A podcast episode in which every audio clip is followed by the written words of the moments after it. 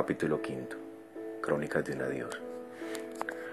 Hoy recuerdo lo soñado, recuerdo los proyectos, lo deseado, las metas trazadas, los sueños compartidos. Hoy quiero escribir antes de que leves tu vuelo, quiero escribir antes de que dejes el nido, quiero escribir antes de perderte, pues sé que te irás, sé que partirás, sé que me dejarás. Y quiero que sepas antes de que tomes el camino, que tu huella quedará tatuada en mi ser por siempre. En mi interior hay algo que me dice que desde Lola teníamos destinado el adiós. Desde el comienzo teníamos marcado un final, un final que duele, duele en cada fibra, en cada poro.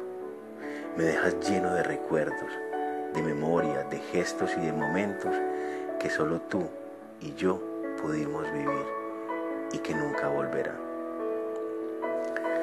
No pudiste haberme querido más, no pudiste haberme amado mejor. Y fue ese amor que me hizo fuerte para resistir muchas adversidades, ese mismo amor que hoy me hace débil para vivir tu ausencia. Tu partida no será fácil, al contrario, será amarga, será dura, pues sé que lloraré, lloraré mucho, pero no lloraré por siempre. Eso también lo sé. Déjame despedirte con un beso perfecto y fundirnos en un abrazo que nos acompañe siempre, como el aire fresco, puro y cálido de los puertos en otoño.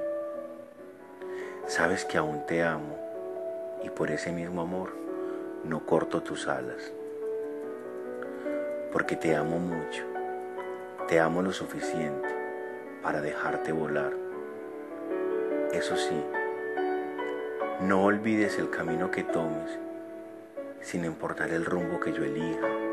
Tú sigue adelante, mira tu norte y ve tras tus sueños, alcanza tus metas y por mí no te detengas.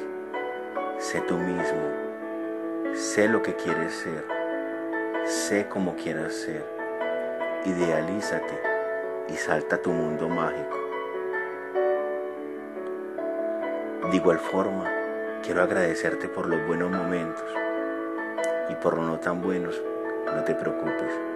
Esos fueron parte del paquete y estaban forados con el equipaje cuando emprendimos este viaje juntos. Si de algo te sirve, tu recuerdo siempre vivirá en mí.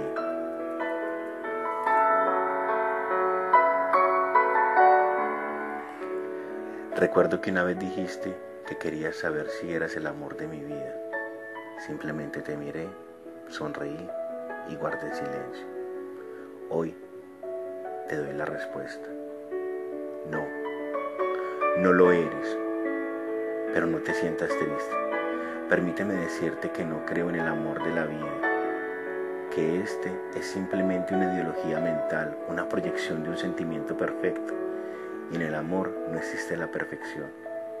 El amor de la vida es una fantasía. Pero tú fuiste más que eso fuiste mi realidad. De lo que sí estoy seguro dentro de este paraje es que eres a quien más he amado. Ahora te pregunto, ¿todavía quieres ser el amor de mi vida? Cuando tomes tu camino, quedaré estasiado viéndote partir. Me verás agitar la mano y quizás notarás las lágrimas por mis mejillas. Pero en algún momento mirarás atrás y ya no me verás. Entonces, sigue adelante. Adiós. Nota, no pudo haber sido más perfecto, ni pudo haber sido mejor soñado, pues lo perfecto no es sinónimo de eterno, y de todo lo soñado siempre hay que despertar.